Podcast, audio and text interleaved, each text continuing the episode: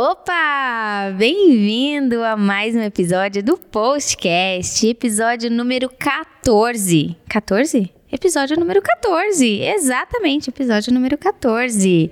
Eu sou Fernanda Iboaba, sou co-CEO aqui no Post e host do Postcast. Olá, pessoal, bem-vindos a mais um episódio do Postcast. Hoje temos uma convidada, certo? Convidada, valorizamos convidadas. Gostamos. Não que a gente não valorize os convidados, mas, Ah, mas... mas- tem um quê especial quando é convidado. É diferente, é diferente. Né?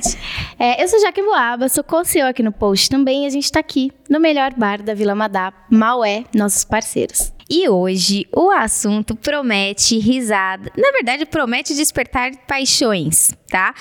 Pode ser muito positivo, pode ser muito negativo. Vamos descobrir Pode ao longo desse dois. episódio. Pode ser os dois.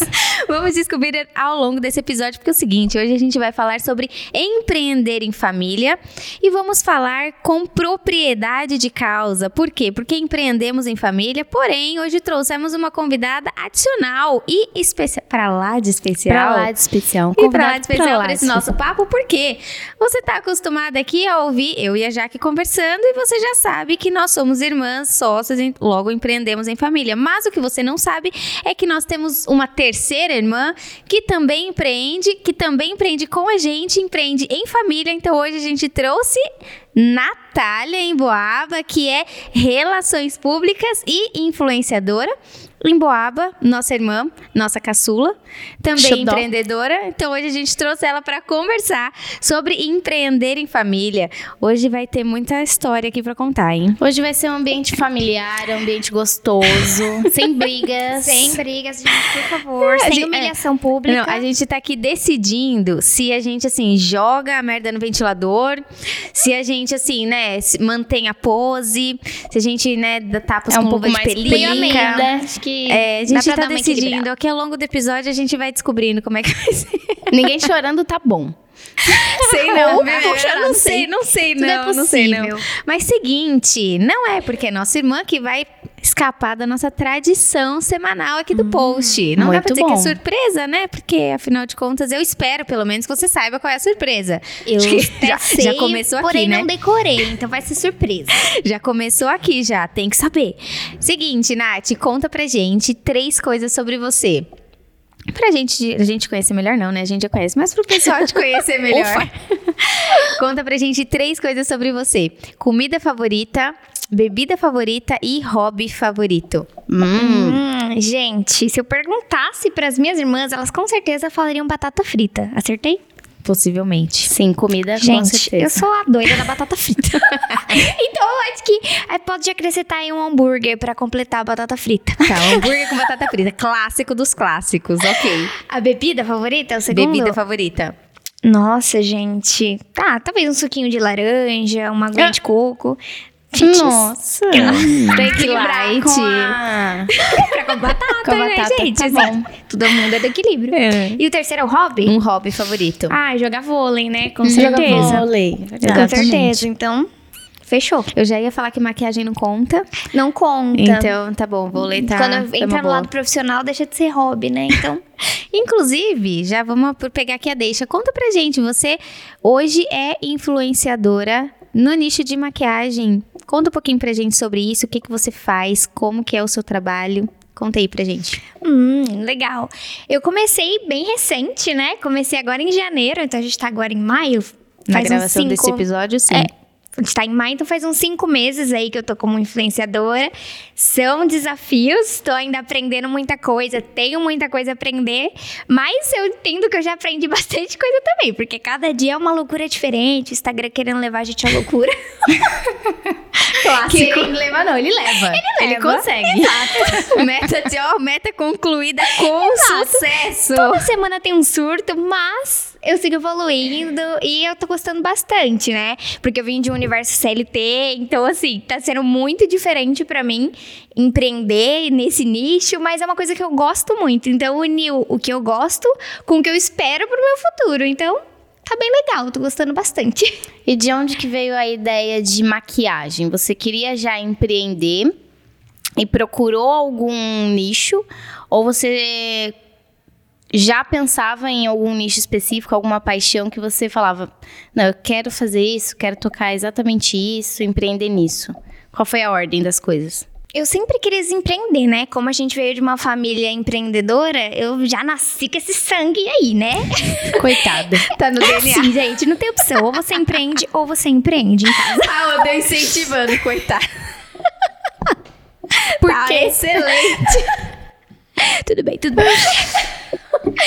Então, eu sempre quis empreender, né? Então, eu, eu trabalhava em empresa, mas eu sempre tive a visão de que eu queria empreender. E aí, só que eu sempre fui aquela amiga que maquia todo mundo pra sair pro rolê. Aquela amiga que é a última a se arrumar, passa qualquer coisa na cara porque tem que deixar todo mundo perfeita e você, né? E assim, eu comecei a perceber que eu tinha muita habilidade mesmo. Que as pessoas, assim, porque eu nunca fiz um curso mesmo de maquiagem. Eu comecei a ver vídeo na internet, eu comecei a, a me aprimorar vendo, né? Pesquisando com material gratuito que tem na internet. E aí, com isso, eu fui percebendo que eu tenho facilidade. Diferente de muitas mulheres que têm dificuldade. Então, juntou algo que eu gosto de fazer com a oportunidade de ensinar para outras mulheres. E também trazer um lado que é muito particular meu, que é o lado cômico, né? Porque eu sou muito zoeira. Então, trazer esse lado cômico, que eu gosto de fazer bastante sátira com maquiagem, realidade do dia a dia. Então, pra mim, isso foi muito legal. Eu juntei esses dois lados. Um E aí- lifestyle, né? Você Exato. juntou a sua rotina e Exatamente, aí eu juntei essa vontade de empreender com gostar muito de maquiagem, com poder agregar valor na vida de outras pessoas. E tô nessa jornada aí. Para- encontrou o Ikigai, né? Você vai falando, a primeira coisa que me veio na mente é ah, algo que eu gosto de fazer, que tá ajudando as pessoas com isso. Faltou o quê? Ser remunerada e ser muito bom. Então, é isso. isso. Encontrou o Ikigai. E Legal. fechamos o podcast. é isso. Boa noite. que boa noite. Não, mas assim, Nath, é, beleza, você começou a se posicionar como influenciadora falando de maquiagem. Mas aí você entrou aqui num outro aspecto que é trazer esse lado cômico. E aí a gente já começa a falar de nichar, porque maquiagem por si só já não dá pra dizer que é um nicho.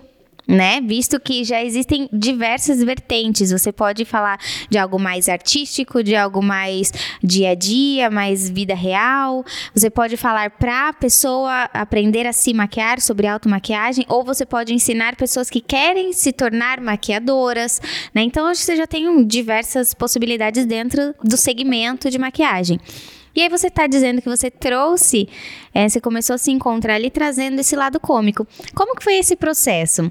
Né, porque eu, já- falei bastante aqui em outros episódios sobre você é, que a verdade vende, de você trazer aquilo que é a sua essência, né, de você sim encontrar a sua linguagem para aquele assunto, né? É muito importante que a gente tenha essa, esse entendimento de que não é só o que, mas é o como eu falo. Pode ter um milhão de pessoas que falam sobre aquilo, mas ninguém fala como eu falo, ninguém fala com a experiência que eu tenho, ninguém fala com a vivência que eu tenho, com o repertório que eu tenho.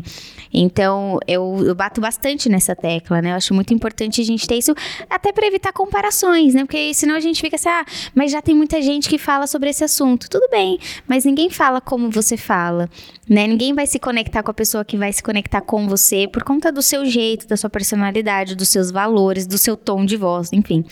Então, aí você me falou que, começou falando que, ah, eu trago esse lado mais cômico. Como que foi esse processo, então? Você começou com maquiagem e aí? Ah, e aí que. Nossa, assim, é uma, a parte que eu vou dizer que eu mais me realizo é quando eu faço um vídeo de comédia de maquiagem. Eu adoro ensinar, assim, um truque que eu sei e tudo mais, mas quando eu faço alguma coisa, eu fico rachando com os meus vídeos, gente. Eu sou minha fã número um. Ainda bem, né? Caramba, é importante isso. Eu sou minha fã número eu sou minha um. fã número é um. isso. A autoestima tá como, ó? Não tá cabendo. vendo, né?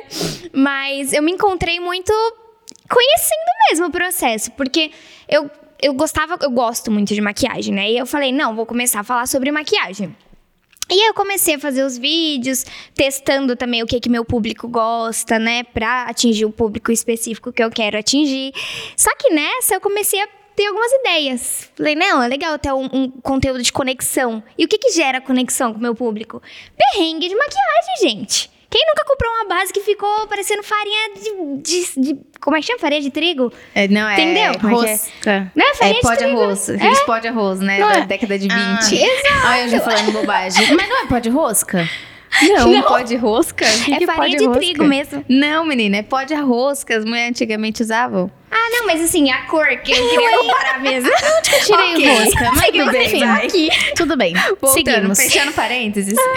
Então, eu acho que eu, que eu me identifiquei muito. Quando eu, o primeiro vídeo que eu produzi, assim, eu não vou lembrar qual que era, o mais o de comédia que eu produzi assim, primeiro. Ah, lembrei sim. Foi um. primeiro que eu fiz de, de comédia foi um tipo de mulheres se maquiando. E aí foi muito bom, porque aí eu fiz, ai, a exagerada. Ai, a que faz dancinha enquanto se arruma. Aí fui fazendo vários tipos. E deu muito bom, teve muito compartilhamento, muito salvamento, muito comentário de mulheres se identificando. E eu falei, cara, que legal. E assim, a minha maior satisfação é ver alguém rindo de algum vídeo faço. Então, eu já saí dessa fase de ter vergonha de produzir conteúdo, porque eu acho que eu tinha muito isso. Ai, nossa, o que, que vão pensar de mim? O que, que vão fazer? Mas eu ouvi uma frase esses dias da Natália Arcuri que é exatamente assim: A vergonha não paga boleto. É isso. Então, gente, se vocês me acharem nas redes sociais, vocês vão me ver passando vergonha. Nos stories, nos rios. Na rua, atravessando, fazendo stories. Exato, gente. É eu sobre sou isso. assim, meu. E é assim, e, eu, e é o que você falou, a verdade vende, porque as pessoas têm se identificado com o meu jeito cômico de ser. Porque eu sou assim na vida. Vocês estão aí de prova, né? Às vezes eu falo coisa séria e vocês acham que eu tô zoando. Exato. Recentemente passei por isso. Exato, Demorei gente. pra acreditar. Ai, gente, olha, é difícil, mas assim, é, isso justamente traz conexão. E assim, eu tô muito na tranquila com o meu posicionamento, porque eu sei que quem tiver que me seguir, vai seguir porque gosta de mim. Porque gosta do meu conteúdo, de quem eu sou, da forma como eu transmito. É, mas isso é um ponto bem legal também, porque é, eu vejo que você leva o seu perfil para um lado também é, muito do seu jeito, não só trazendo o lado maquiagem. Exato. Então, por exemplo, mulheres que não, meu, não quero ficar fazendo uma sombra laranja, por exemplo, não tem problema, você entra lá para dar risada, para acompanhar o dia a dia da pessoa, alguma outra coisa conecta, né? Não é só aquele tô fazendo um conteúdo só de maquiagem, ensinando a fazer uma sombra. Então, acho que tem uma agregação de valor aí no, no perfil como um todo, É né? o lance do infotreinamento, né? Em Exato. algum momento eu já citei isso aqui. Você traz muito claramente isso. Eu acho que fazer essa junção é uma grande dificuldade para as pessoas em se tratando de digital, em posicionamento digital, né? Porque as pessoas acabam é, entendendo o entretenimento como um, um nicho específico, quer dizer, é stand-up. Né? Se eu tô É. falando de entretenimento, já leva para um lado de comédia. E se eu tô falando de informação, então é sério, aquela coisa estática, monótona. E a gente não só é, consegue, pode, como deve unir os dois. E eu acho que essa é uma forma muito clara de fazer isso. Então, quando você é, é, faz um vídeo ali de falando, putz, a pessoa comprou o tom errado de base, você tá indicando já alguns erros, porque nesse vídeo seu aí, por exemplo, você simulou a pessoa na hora de fazendo a compra, testou a base no pulso. E aí, na hora que ela passou, deu errado. Então, ali você já tá informando que testar a base no pulso não é Não funciona. a né? forma correta de testar. Ao mesmo tempo que você está entretendo e fazendo um conteúdo leve, engraçado. Eu acho que aí é que as pessoas têm a maior dificuldade, né? E óbvio, vale lembrar que se você não é uma pessoa engraçada, não precisa ser engraçado na rede social. Porque um ponto que você trouxe aqui que é muito importante é assim, as pessoas me seguirem porque elas gostam de mim, porque elas se identificam comigo. Imagina que triste que vai ser pra você se as pessoas começarem a te seguir por um personagem que você criou. Exato. E não É- se é sustenta, né? Eu acho que Além todo de não ser personagem não se sustentável. sustenta. Eu, eu levo o meu perfil, ele é muito eu, assim, né? Eu também não tenho. Eu não tenho características é, super tradicionais, né? Eu também não tô ali fazendo piada nem nada. Então, se eu tiver um dia engraçadinho, eu vou estar. Se eu tiver um dia bonito, eu vou aparecer bonita. Se eu tiver um dia feia de pijama, eu vou aparecer ali feia de pijama. E tudo bem, pra mim é tudo bem. E esses dias eu apareci no, no meus stories fa- falando de um tema super sério e importante, né? De um artigo que eu tinha lido exatamente sobre mulheres. O Ah, título do, do artigo era Mulheres que se maqueiam, elas, elas tendem. Mulheres que se maquiam, elas tendem a ser, a parecer menos profissionais. Ah, E o vi. subtítulo. Porém, não passar maquiagem também pode parecer não profissional. Ou seja, Ou seja, como é, que faz? E assim, eu achei, um tema, eu achei um tema importante de se levar. Então, como que eu fui pros meus stories? Da forma como eu estava, sem maquiagem. Tinha, normal, com uma camiseta X do Palmeiras, inclusive, né? Em homenagem porque eles tinham ganhado. E, e eu recebi uma crítica de um, de um moço que me respondeu os stories. De fato, porque essa camisa e você sem maquiagem não parece profissional. difícil, né? Interessante. Interessante. E aí eu, eu fico pensando assim, esse não é o cara que tem que mesmo se conectar comigo nas minhas Exato, redes sociais. exato. Porque a pessoa que tá me acompanhando ali nos stories, ela tá muito mais preocupada com o que eu tô falando, com onde eu estou, com a minha falta de, de vergonha, talvez, de não precisar estar num personagem para aparecer ali. E as pessoas se conectam comigo assim. Tem muita gente que fica em casa todo descabelado e não aparece nas redes sociais justamente porque acha que para aparecer precisa estar num papel, num personagem e tudo mais. E eu quebro isso no meu Insta. Então, eu acho legal o fato de você trazer exatamente esse contexto de vida, de lifestyle no seu perfil, né? Não é só um personagem se maquiando, você traz todo um contexto, né, de engraçado, de quem você é, Exato. traz isso pro seu conteúdo. E eu acho isso bem legal, até porque eu acho que é justamente aí que conecta com as pessoas. Eu deixei muito de ter aquele ângulo perfeito, vou aparecer num story, aquele ângulo perfeito aqui, a maquiagem impecável. Gente, eu não sou assim. Eu não sou assim na vida. Eu não fico, ai, nossa, minha. Por mais que eu ame maquiagem, eu não fico maquiada em casa. E não é porque, ah, é relaxo. É porque eu gosto de ficar sem maquiagem também. Exato. É, faz parte de quem eu sou. Mas eu gosto muito de meter um olho fluorescente Laranja. também. E, e tá tudo bem, parte. a gente precisa começar a normalizar os estados de espírito. Exatamente. Isso é uma loucura, né? E, e as redes sociais, talvez, elas, elas tenham esse lado de padronizar. Você não acha? Vocês têm essa, essa que percepção? Eu acho que tem, tem é, esse ponto, porque existe toda uma questão de comparação, de você. Eu acho que além da questão de comparação, eu acho que tem uma, uma questão bem importante que a rede social, hoje, quando a gente usa a rede social com frequência, a gente está em, constantemente em contato com a nossa imagem. Coisa que até tempos atrás a gente não tinha. Isso dá margem para a gente reparar muitos, muito mais nos nossos defeitos estéticos, né?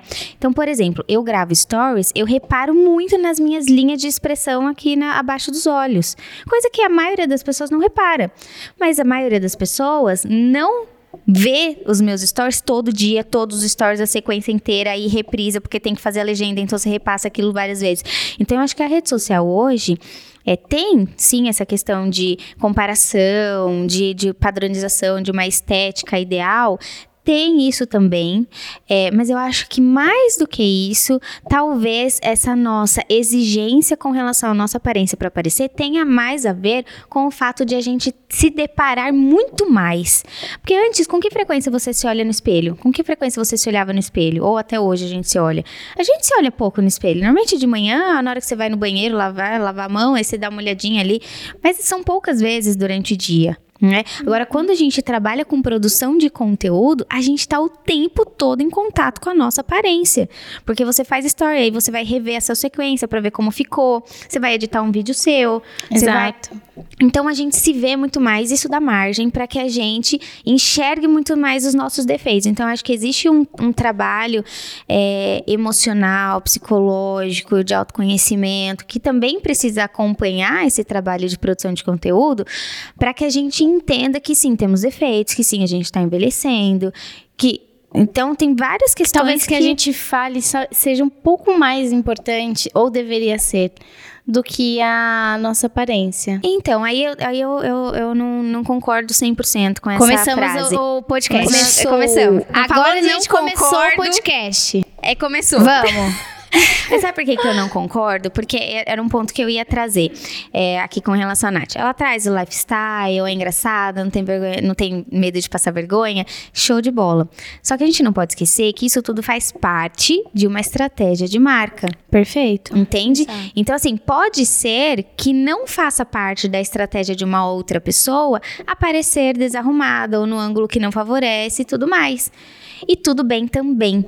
A Exato. questão é que eu sempre trago é, a que, é ser intencional, é a intencionalidade daquilo que você está trazendo. Se você quer usar esse ambiente como gerador de negócio, obviamente. Se você usa ali de forma pessoal, só para compartilhar alguma coisa com o seu ciclo de amigos, aí são outros 500. Perfeito. Agora, se você tem realmente o objetivo de se posicionar como profissional ali, seja como influenciadora ou como especialista em qualquer outra área, você precisa ser intencional. E aí vem toda aquela essa questão de estudar os arquétipos, o que, que eu quero evidenciar na minha comunicação, o que, que faz sentido para minha atuação. Então, por exemplo, a Nádia, como influenciadora, faz todo sentido ela trazer essa coisa descontra... Des... não é nem só descontraída, é desconstruída. Exatamente. Propositalmente é desconstruída. Faz Exato. todo sentido. Para mim, como mentora, como consultora, como empresária, já não faz tanto sentido. E com isso, eu não quero dizer que eu estou proibida de aparecer sem maquiagem ou no ângulo que não favorece. Mas eu tenho menos espaço para isso na minha linha editorial. Por quê? Porque eu preciso passar autoridade. O arquétipo que eu preciso trabalhar na minha comunicação é do governador, não é da pessoa comum. Eu posso trazer elementos de outras frentes, mas predominantemente eu preciso ter uma linha mestra aqui, né? Então é uma questão de estratégia, é uma questão de ser intencional, não é somente desconstruir um padrão, sabe? Porque senão a gente cai numa conversa muito de lacração aleatória, sem propósito né? Então, se a gente for entrar numa conversa de putz, você precisa se aceitar, beleza, isso tudo faz parte. E isso tem mais a ver com o, o que você pensa de você mesmo quando você se assiste do que necessariamente que as outras pessoas estão pensando. Porque eu acho que quando esse trabalho interno acontece, é, é mais ou menos o que a Nath falou aqui, né? Já, meu, já, já não tenho mais vergonha, não tenho mais vergonha, não tenho medo se as pessoas vão me julgar ou não, porque eu já tô bem resolvida com isso vai além, né? Quando a gente fala aqui de marca pessoal, de estratégia, de posicionamento, aí já são outros 500. Então já não é, ah, eu vou aparecer sem maquiagem porque eu vou desconstruir o padrão, porque eu não acho que tem que existir um padrão. Calma. Você está fazendo isso de forma intencional, porque você quer trazer essa vida real, porque você quer trazer esse bastidor e mostrar para as mulheres que tudo bem quando elas estão, porque faz parte da sua estratégia de marca pessoal. Sensacional tá fazendo isso só porque é aleatório, sem propósito nenhum, tá? Aí, Exato. calma, atenção. É igual, eu acredito que isso tem muito a ver com o seu nicho também, né? É, por exemplo, o meu, meu nicho como influenciadora dentro do segmento de maquiagem, eu acho que faz total sentido as pessoas se conectarem comigo e olharem e falarem, nossa, meu, que legal, não sei o quê. Ainda mais que eu traga essa vertente de comédia, eu acho incrível que as pessoas tomem a liberdade de me zoar porque meu café tá ralo. Porque eu passei a semana inteira sofrendo Ou muito forte, né, minha filha? Porque Exato. outro dia, só pela misericórdia, o café tá uma tinta, o café...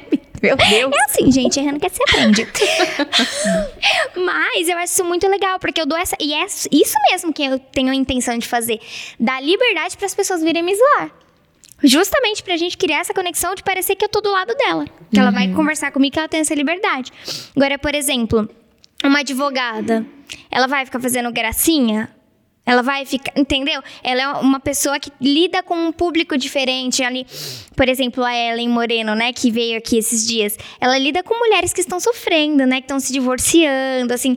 Tem um que que dá para você a, a, dentro do nicho deixar dela. um pouco mais leve, Exato. né? Exato. Mas... mas agora ela vai aparecer lá fazendo piada, nos, sabe? Tem que ser congruente com o seu público. Não adianta eu aparecer lá se meu público tá sofrendo. Se eu aparecer lá Exato. fazendo piada se meu público não tá pronto para aquilo. Só que também o bom é que, começando isso, eu faço questão de atrair esse tipo de público. Por isso que eu não tô numa fase assim de, ai, nossa, vai me dar um follow. Se você não se identificou comigo, tudo bem. Por favor, a porta é da casa. É exatamente isso. Exato. Não, mas é isso mesmo. Por favor, isso. dê um follow. Não, não, não, não, não fique sujando a minha base. Exato, gente. Eu quero gente engajada. Me sigam. Gente engajada. e vamos lá, então. Empreender em família. Exato. Pergunta. No que que a gente empreende juntas, afinal, para o pessoal de casa saber qual que é o empreendimento. Nossa, tem, tem uma linha Na cruzada vida. aqui, né? Não, tem uma linha cruzada, porque tem alguns negócios que rodam Tem aqui, alguns né? negócios. Tá, eu, eu, vou, eu vou começar, aí vocês vão me interrompendo, tá? Se vocês querem complementar. Mas, basicamente, hoje nós temos três negócios que acontecem em que todas estamos envolvidas. Algumas em todos, outras em metade deles e assim por diante. Então, a gente tem o post, post do podcast. Prazer Post. Prazer Post. No Post, trabalhamos eu e a Jaque. Nós somos sócias, fundadoras do Post, que é a startup. É, temos, aí eu tenho uma agência de marketing de conteúdo, que é a ZNT Digital. A Nath atua comigo na ZNT Digital, justamente cuidando de toda essa parte de conteúdo trend, rios, TikTok e tudo mais, porque ela se tornou especialista nisso. Então ela toca essa frente na agência. E temos também uma marca de beachwear, que é o Imbo, a Imbo, o arroba é Clube Imbo, em que to- nós três atuamos. Então eu tô em todos os negócios, a Jaque e a Nath estão em parte dos negócios. É, aqui a gente atua juntos. Respectivamente. Exatamente. Então, post eu e a Jaque, ZNT eu e a Nath e Imbo todas nós. Tem alguma coisa que estão só vocês duas? Eu pulei Não. alguma coisa? Não? Então tá. Então, Poxa, a gente precisa pensar em alguma coisa, né? Ah, terminar. gente, Calma. calma, pelo amor de Deus. Calma, Eu misericórdia. já tô surtando com poucos negócios aqui. Mas é basicamente, e fora isso, gente, o lance de empreender família é que assim. Ah, tem, eu, eu e a Nath estamos lá na ZNT, mas filha, nada impede que a gente acione a Jaqueline pra fazer um negócio, precisa de uma ajuda agora pra gravar um vídeo, você precisa ficar segurando a luz, você precisa... Anyway, então, essa, eu já vou começar aqui que eu acho uma, uma das vantagens. Exemplo, a Nath no episódio que a gente fez com o Israel, a Nath ficou de cameraman, né? É isso. Exatamente. Exatamente, do nada. Nath, corre aqui que a gente precisa de ajuda. Então, essa, essa é uma, uma grande vantagem de empreender em família. O que, que vocês acham que é a maior vantagem e a maior desvantagem? O que, que é de melhor e o que é de pior de emprender em família? Vamos Manda começar aí. pelo melhor? Primeiro ruim, Começa, primeiro bom? começa com ruim, Vamos que a gente com termina dando... É, porque senão a gente sai na mó bad aqui, né? Olha, quer começar, Nath? Vai, eu vou lançar aqui uma, então. Manda aí. Começou a treta aqui. Olha, eu acho que o lado ruim de empreender em família é justamente porque é em família. Porque talvez você, como um sócio desconhecido um amigo, você não falaria alguma coisa que você fala pra alguém que é seu irmão, pra alguém que é da sua família. Isso também é uma vantagem, mas é uma grande desvantagem também, porque às vezes um- você teria tato com alguém que não é tão próximo e às vezes por ser muito próximo, você acaba perdendo tato. Então eu acho que nesse aspecto é complicado. Você coloca como... Este é o ponto bom e o ruim pra você? Não, eu- vamos lançar ele, Ele como ele ruim. ruim. Mas Apesar de que eu acredito que ele tem uma nuance positiva também, justamente porque você tem mais liberdade pra falar e aí debater Uhum. e abrir ideias, só que aí entra a questão da inteligência emocional, de Uhum. saber separar as coisas, né? Então, são várias coisas. É. Nem sempre dá certo. Você falou mas um ponto interessante quando você diz assim que a gente precisa aprender a separar as coisas. E a- eu não acredito que a gente consiga. Em, em nenhum âmbito, né? N- não é só porque a gente está trabalhando em família. Mesmo se eu estivesse trabalhando em outra empresa, com outras pessoas, eu também não conseguiria separar é, a Jaque que tá aqui e a Jaque que tá lá. Eu, eu acredito que nós somos seres únicos. Então, quando eu brigo com a Fê, isso interfere no meu trabalho. Quando eu brigo com o meu namorado, isso interfere no trabalho. Então, nós somos seres únicos. Então, eu acho que não- essa divisão é muito complicada. Então, falando da parte negativa, eu levaria mais para uma questão de hierarquia familiar, que é natural que Hum, aconteça. eu, ia, eu ia fazer essa pergunta, tava aqui na minha, É. na minha listinha. Como, como família, é natural que você cresça, né, aprendendo irmã mais velha, do meia, mais nova, você aprende a ouvir mais quem já já tá mais à frente, ouvir mais Uhum. os pais. Tem uma hierarquia familiar que é respeitada em Sim. famílias, Exato. né? É, quando a gente traz isso para negócios, essa hierarquia, aí sim, isso é o, eu acho que é o maior, maior a maior desafio. dificuldade É. né? Como que a gente consegue quebrar essa hierarquia familiar trazendo isso para negócios? Porque aqui no post eu não sou a irmã da Fernanda. Você acabou de falar que não No- consegue separar. Então, olha a loucura. Olha aí é a loucura. loucura. Porque no post eu não sou irmã dela. Exato. Eu sou irmã dela. Entende? Mas aqui no post eu sou sócia dela. Então, o que a gente é, precisa separar não é o profissional do pessoal. Do pessoal, Não é exato. isso. É quebrar a hierarquia familiar que já existe, né? E isso é muito difícil, porque é, automaticamente é, a irmã mais velha, irmãos mais velhos, eles tendem a, a ser percebidos de forma diferente pelos irmão, irmãos mais novos, né? Então a gente aprende a ouvir mais. Geralmente é uma pessoa que dá mais ordem, principalmente dependendo do perfil, né, do irmão mais velho. Como que a gente traz isso para negócio? Onde ela não, me é, não é mais responsável em me dar bronca, ela não me dá mais Exatamente. ordem. Como que a gente quebra essa hierarquia familiar? Esse, pra mim, é o maior desafio. E eu acho, inclusive, que muitas famílias, elas param de trabalhar juntas porque elas se perdem nesse ponto. Elas não conseguem quebrar a hierarquia familiar quando tomba pra negócios. E acho que no vice-versa também, né? Às vezes do mais novo ser percebido como alguém já responsável o suficiente pra entrar num negócio. Eu acho que tem esse lado também. Por exemplo, gente, eu tenho 24 anos, a Jaqueline até hoje acho que eu tenho 17. Exato. Exatamente. Exatamente. É, é, é a hierarquia familiar, né? Como que a gente começa a ter uma percepção diferente, né? Trazendo isso para negócios. Mas eu, E é eu, eu acho que isso, inclusive, são pontos que a gente já debateu bastante internamente. É, é uma questão, sim, do mais velho. Aí, levantando minha bandeirinha, mas é, a gente já falou sobre isso, né? Pessoalmente, sim, do mais velho é, fazer essa, essa viradinha de chave, né? propositalmente fazer essa virada de chave de que ali ele não tá como mais, mais responsável, porque eu acho que o irmão mais velho, via de regra, ele tem, ele carrega bastante essa questão de ser responsável, né, de responsabilidade e tal, porque é um, é um negócio que a gente cresce ouvindo, ah, uma mulher tem que cuidar do mais novo, Exato. tem que ajudar, tem que proteger, você tá abrindo caminho, são várias coisas que eu já ouvi, então a gente tem, essa tem que virar essa chave, mas eu acho que o, o caminho contrário é, é muito importante também no sentido de que é importante que o irmão mais novo, é, entre aspas, prove que já tem condição de fazer aquilo. Por quê? É, Às vezes acontece uma superproteção, de fato. Então, às vezes, essa questão de dar bronca ou de, de aconselhar e tal, tem, tem muito do pessoal de você querer proteger, mas às vezes você não precisa mais ser protegido. Já, já foi a fase que você precisaria disso, né? Não é mais igual você tá na escola e o amigo brigou com você na escola, aí você chama o irmão mais velho pra ir lá te defender, como já aconteceu várias vezes, Tamo né? Por junto, aqui. Nath. Entendeu? N- não é mais o caso, mas a gente tem isso. Então é uma questão, talvez, de, de, de, às vezes, de falar mesmo. Falar, Fê, é o seguinte, né? No meu caso, Fê, não preciso disso, eu já sei fazer. Deixa que eu resolvo. E assim, é meio que mostrar é, pro mais velho que ele não precisa ser responsável por você, porque E- nesta e aí- situação não é o caso. Olha, olha a loucura.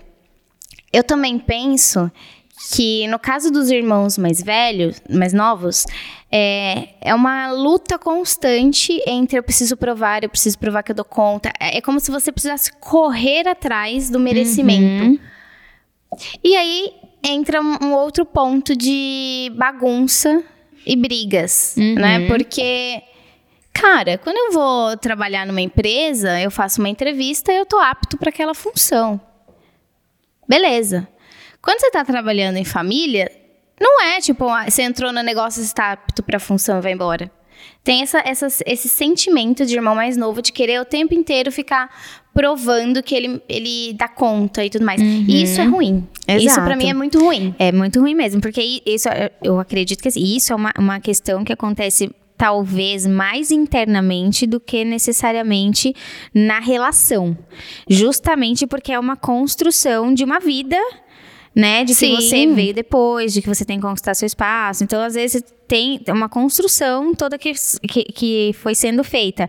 Não necessariamente o, o mais velho é, te obrigue de alguma forma a aprovar, mas eu acho que é uma, uma, uma construção É uma bastante interna. familiar que foi construída, né? A- Exatamente. Da mesma forma que o irmão mais velho tem essa sensação de obrigatoriedade de cuidar, de proteger. Exatamente, e tudo que mais. muitas vezes pode ficar ser um fardo além do Exato. necessário, porque simplesmente assim você não como pode precisaria. ser um fardo pro mais novo também, tem que ficar provando o valor, de que tem que correr atrás. E Exatamente. realmente tem isso, né? Exato. Porque às vezes na mente não tem a clareza de, sei lá, sou sete anos mais nova que a Fê. Uhum. Às vezes na minha mente eu tô atrasada, porque a- ela já tem um negócio estruturado, eu tô atrasada, eu tenho que correr. E aí você acaba pondo um Exatamente. fardo, ainda mais numa sociedade que a gente vive, que a gente é bombardeado de informação o tempo inteiro, aí ficou milionário aos 15 anos, aí você, meu Deus, não sou nada na vida.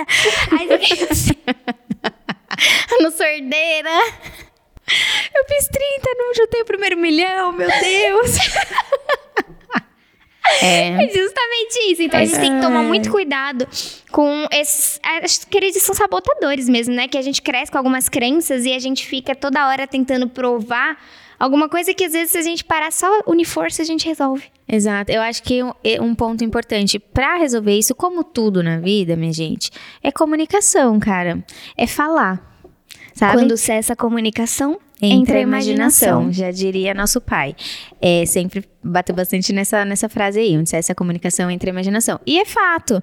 Porque assim, muitas vezes, às vezes eu falei pra Jaque esses dias, eu falei, cara, não carrega esse fardo sozinha. Não espera você tá no, no último fio de energia pra você falar pra mim que você que precisa fazer tal coisa. Fala antes, por exemplo. Porque às vezes tem esse de, ah, eu, eu tenho que dar conta, eu tenho isso aqui, e aí você vai carregando, carregando, carregando, até uma hora que, que às vezes fica muito pesado. Em contrapartida, tem uma, uma- um outro lado de você é, amenizar a comunicação ou falar abertamente sobre determinadas coisas, justamente para que o outro entenda que ele não precisa disso, que você não espera tal coisa, que você não quer que tal coisa aconteça, né? Então, comunicação sempre vai ser a chave. E eu né? acho que entra muito autoconhecimento aí também. É, porque sempre. às vezes a pessoa não tem a consciência de que ela tá se cobrando por conta de algum.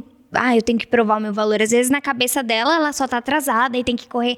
Mas ela não tem a consciência de que ela É não se conhece o suficiente. Então acho que entra muito também o se conhecer Você tem esse sentimento? de autoconhecimento. Não, de precisar provar alguma coisa. Eu tenho. Eu, te- eu já diminuiu muito, mas eu, uma coisa Mas que... provar não pros outros, pra gente. Pra gente, pros outros é uma coisa que já. que eu falei, gente, tô liberta. Tô zen. Ótimo. já, me- já, já foi uma boa parte do caminho andado.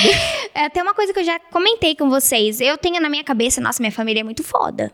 Na minha cabeça. Então, eu tenho que correr atrás, porque eu tenho um sobrenome a zelar.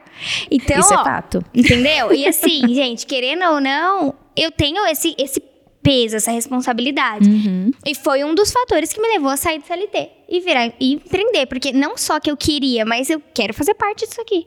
Uhum. Eu tenho que honrar Tem meu toda uma sobrenome. questão de pertencimento envolvida, Sim. né? Exatamente. loucura, eu não tenho isso. Eu não tenho, eu- hoje eu não sinto, e, e- e eu falo isso com muita, assim, segurança e tranquilidade. Eu não tenho necessidade de provar absolutamente nada pra nenhuma de vocês. Que leve. É ótimo. Mui- é, exato. Mas é- aí eu acho que entra um outro ponto também pra gente continuar falando de alguns fatores que são negativos e de fato são, que a gente tem que trabalhar e tem que estar atento a isso, que é exatamente a parte da comunicação que a gente conversou aqui.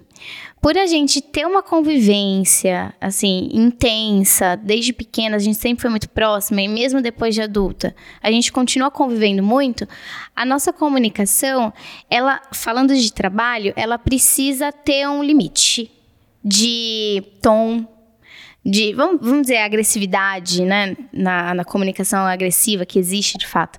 Então, nas empresas, é, é muito mais difícil a gente ver o pessoal soltando a franga e brigando e batendo boca e erguendo a voz e tudo mais. Nas famílias, isso é mais comum, porque a gente tem essa liberdade.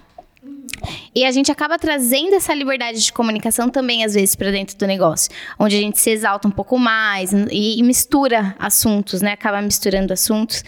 E aí entra esse ponto também que trabalhar em família é difícil, porque a comunicação que você está acostumado é muito diferente de uma comunicação De- de fora trabalho. dali. Exatamente. Mas isso que você colocou de é, trazer outras coisas para a comunicação é um ponto bem importante. Sabe por quê?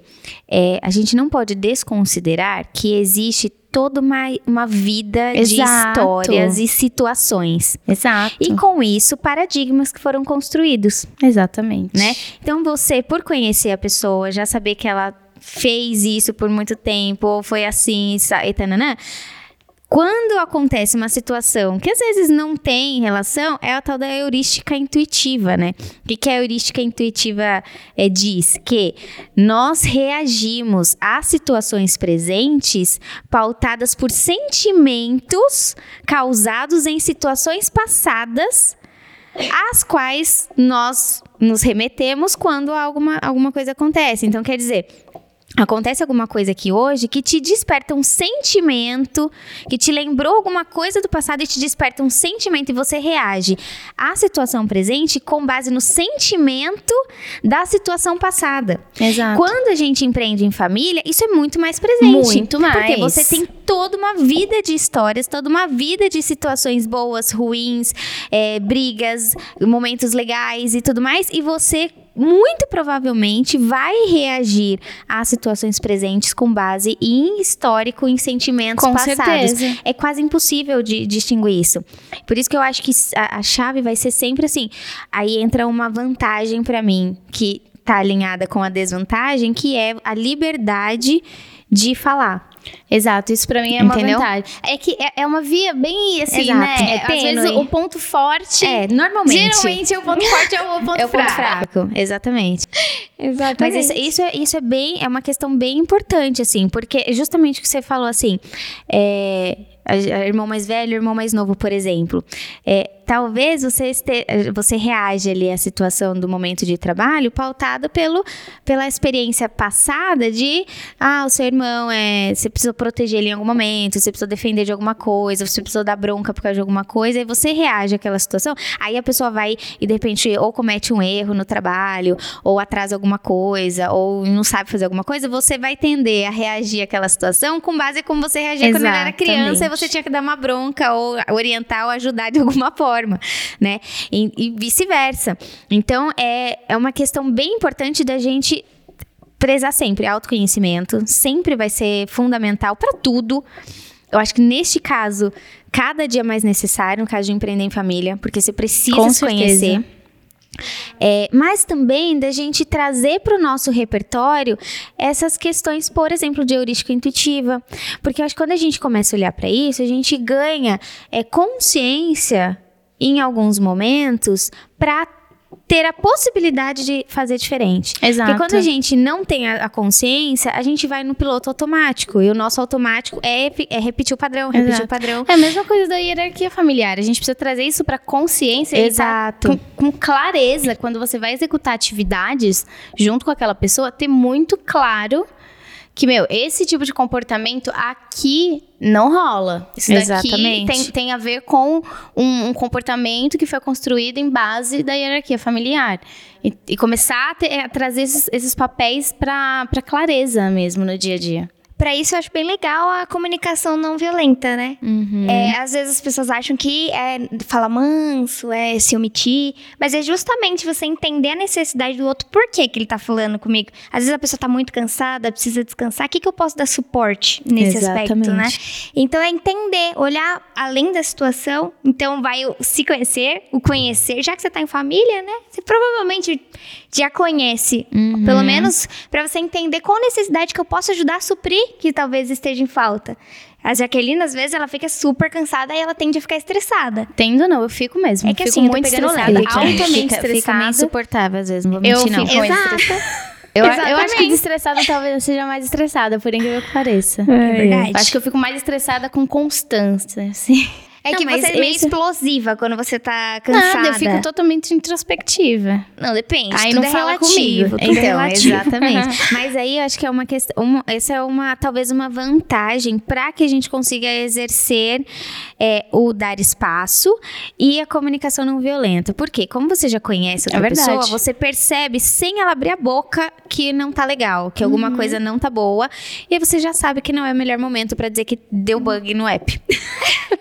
Que o cliente falou não sei o quê, entendeu? Sim. Então, é, mas isso é super real. Então, ontem, é ontem né, a gente tava fazendo uma reunião à noite, a gente precisava resolver os negócios de tarde, falei pra Jaque, falei, cara, não vai dar, tô muito cansada, tô estressada, não vai dar certo, entendeu? E aí falei, cara, amanhã eu me viro, o que precisa fazer, amanhã eu resolvo, hoje não vai dar. Né? Então é uma é uma, uma, uma troca que você consegue fazer. E eu não preciso falar muito, porque a pessoa percebe. Tipo, a Jaqueline você não precisa de muito. Ela tá estressada, você já vê na cara dela, não precisa abrir a boca. Hoje eu tô um pouco. 30% estressada. Você já vê na, você já vê na cara dela, assim. então você já percebe. A Nath, se ela tá chateada, tá, você já vê na cara dela. Então você já, das duas, uma, ou você vê, vê como você pode ajudar. Ou você já dá espaço pra pessoa, né, Exato. curtir aquele momento, porque às vezes a gente precisa mesmo curtir o estresse pra dar uma, né, curtir ali o negócio e depois resolve. Porque às vezes é uma questão Gente. interna, que também não, tem coisa que não é ajuda. Cara, você tá estressado. Não, não é, às vezes não é coisa que alguém vai te falar que vai desestressar. Porque às vezes o Exato. estresse é por sobrecarga. E o estresse por Exato. sobrecarga, que na maioria das vezes é isso, quando a gente Sim. fala de empreendedorismo, a maioria das vezes que a gente tá estressado é por sobrecarga, não é por problemas efetivamente.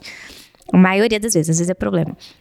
Mas quando é o estresse é por sobrecarga, não tem nada que alguém possa falar que vai te amenizar. Às vezes, fazer alguma coisa ajuda. Às vezes, por exemplo, eu moro sozinha. Então, dia- essa semana- esses dias atrás aí, eu tava super cansada, estressada, ainda por cima fiquei doente e tudo mais. O que, que, a, que que a mãe fez? Foi lá, arrumou a casa pra mim, lavou a louça. Mãe, te amo, você ainda, é deixou- ainda fez um pão e deixou um pão e um pedaço de bolo. Eu falei, não, isso deu vontade de chorar, que eu cheguei em casa. Tava tudo arrumado, limpo um pão e um pedaço de uma fatia de bolo, assim, no- já no pratinho. Ela encheu os olhos de lágrimas, gente. Ela Exato. É, você ficou mesmo. emocionada. Então, isso é o tipo de coisa que você pode fazer. Exato. Quando você conhece. E ela não precisou, ela, eu não falei nada, eu não, não desabafei, eu não cheguei, falei nada. Só que ela viu que eu tava. Não, Exato. não, tô, não tô conseguindo Gente. fazer tudo. É uma coisa que você pode fazer. E quando você conhece o outro, você não só sabe que a pessoa tá, tá mal, como você sabe muitas vezes exatamente o que você pode fazer que vai dar uma, uma acalmada no outro, que vai ajudar, porque você já sabe quais são os, os É muito- de E aí Aquiles. que entra muito a questão de você tirar o foco da pessoa e colocar em você. De realmente usar a comunicação não violenta. Porque aí você vai olhar pra pessoa e falar: nossa, meu, ela tá agindo com agressividade comigo, mas. O que que tá rolando? Será que ela tá estressada? Será que alguém brigou com ela?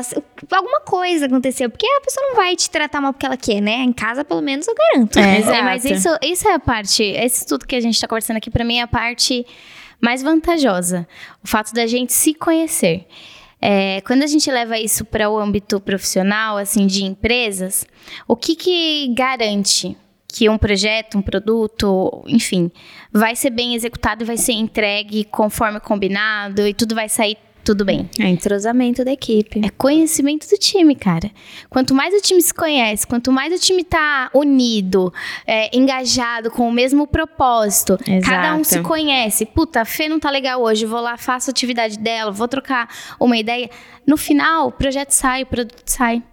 Exato. E a maior dificuldade nessa, nessa, nesse percurso de fazer o time se entrosar é justamente as pessoas.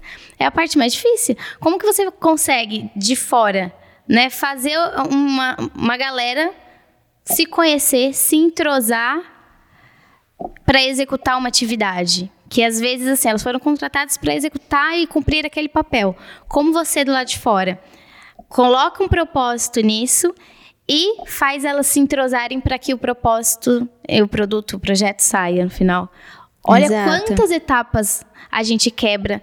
Não, tanto que existem em hoje profissionais especialistas em fazer, em isso fazer acontecer. isso. Exato. Exato. Exatamente.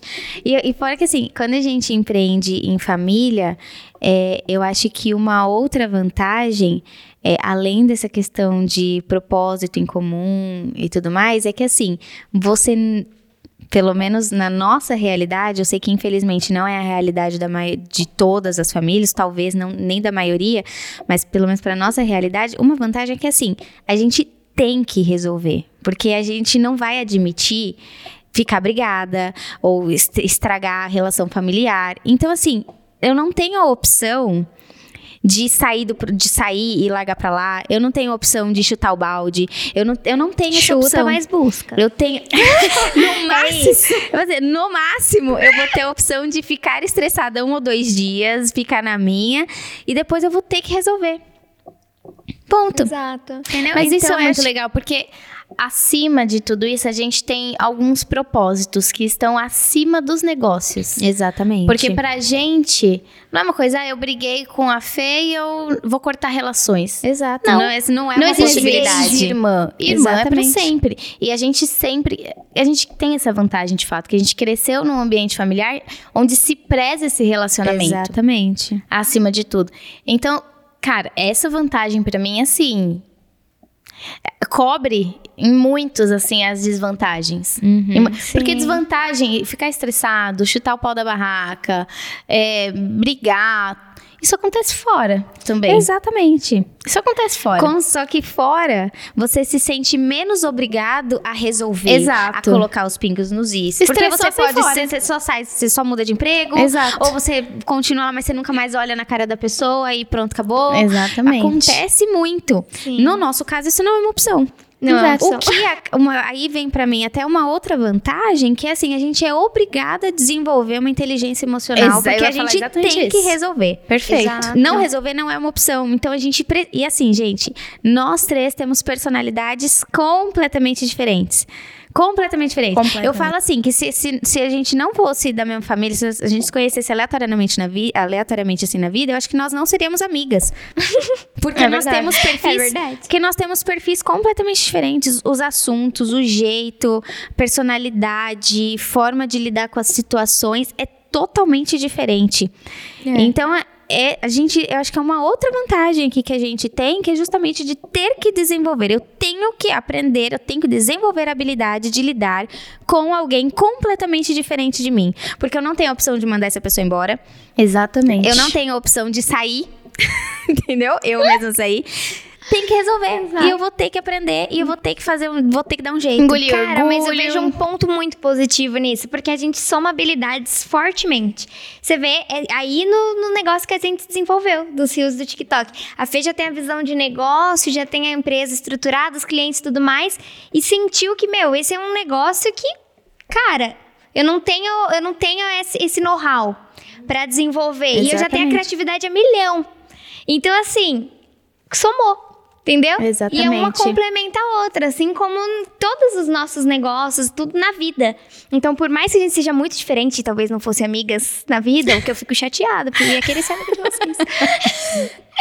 é muito complementar, gente, judiação. É, Era o maior sonho, né, do, do pai. O, o pai falava assim que é, nós tínhamos que ser lindas, inteligentes e, e amigas. e ele, gente, ele ficava forçando a barra da seguinte forma: e se eu comprasse um terreno muito grande assim, cada um construísse uma casa? Pai, Não. não. Não, não- a gente não vai brigar e ficar longe pra sempre. A gente promete. Não precisa morar no mesmo terreno pra isso, né? Exatamente.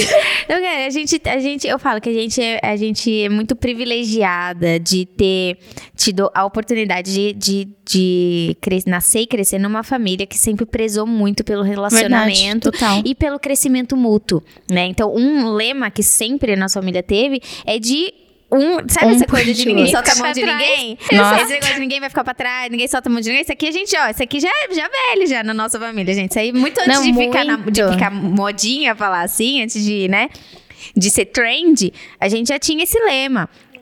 Então, assim, cara, ah, já que tá com uma dificuldade X numa área da vida, o que, que a gente Vamos pode pra juntar praia. aqui? Como que eu posso ajudar? Como... É, te- É, a vamos pra tem, praia. tem esse, esse. A gente tem essa, essa tradição, assim. Sempre que alguém tá, tá muito zoado em alguma coisa, a gente põe todo mundo dentro do carro e vai dar um rolê, né?